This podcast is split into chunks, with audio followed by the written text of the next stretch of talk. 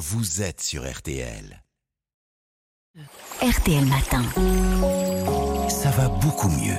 Avec vous, Aline Perroda. Alors aujourd'hui, vous avez décidé de nous parler des bienfaits de l'ail. C'est un condiment utilisé depuis longtemps hein, pour euh, conjurer les maladies, combattre les infections. Il a vraiment des propriétés médicinales?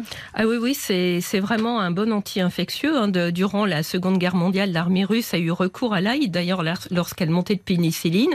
C'est la raison pour laquelle on, surnomme l'ail la pénicilline russe. Mmh. Alors des études ont mis en évidence qu'il avait bien un pouvoir anti-infectieux. L'une d'entre elles a par exemple montré hein, que des consommateurs d'ail se remettaient plus vite d'un rhume. Mais bon, petit bémol, hein, c'est avec des doses importantes d'ail et sous forme de compléments alimentaires. Donc soyons clairs, à manger de l'ail, ça remplace quand même pas les gestes barrières pour faire barrage au virus saisonnier euh, Covid-19. Hein. Il a d'autres bienfaits plus importants? Alors oui, oui. Alors ça, bien prouvé, euh, il protège la santé du cœur et des artères de hmm. plusieurs façons. D'abord parce qu'il abaisse légèrement, mais régulièrement, hein, la pression artérielle et le cholestérol. Ensuite parce qu'il fluidifie le sang en agissant sur l'agrégation plaquettaire. D'ailleurs, hein, si on prend un traitement anticoagulant, il est préférable de modérer la consommation. L'ail aide aussi à ralentir la calcification des artères, un facteur de risque d'infarctus et d'AVC. Ces bénéfices semblent provenir de plusieurs de ces composés. Hein. Il contient en effet de nombreuses substances antioxydantes comme la vitamine C et E, des polyphénols et des composés soufrés.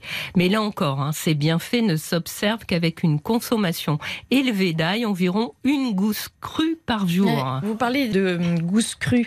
Est-ce que l'ail cru est plus efficace que l'ail cuit? Ben oui, parce que la plupart de ces bienfaits viennent de ces composés soufrés. Or, ceux-ci, ben, ils sont sensibles à la chaleur. C'est la raison pour laquelle, pour en tirer le maximum de bienfaits, il est préférable de le consommer cru.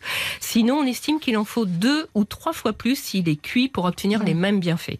Alors, autre chose à savoir, hein, c'est mieux de le consommer pressé, car là, il y a la particularité de libérer ces composés soufrés que lorsqu'il est écrasé et coupé.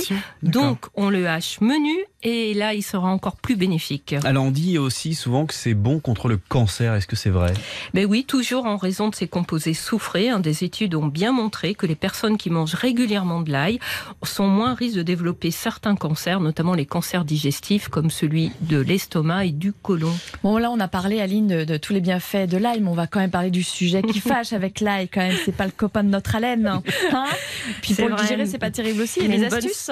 Une bonne santé, ça mérite quand même quelques sacrifices. Alors, euh, il faut savoir que l'ail, bah, ça contient de l'inuline. C'est une fibre qui nourrit les bonnes bactéries de notre flore intestinale. Et euh, donc, c'est bon pour notre microbiote. Mais en contrepartie, bah, évidemment, ça peut aussi provoquer un inconfort digestif. Si on ne digère pas bien, il faut y aller mollo. Et puis, on peut retirer le germe de l'ail qui contient plus de composés soufrés que la gousse et peut être moins bien digéré par certaines personnes. Mais contrairement à une indersu, hein, il n'est pas toxique. Hein.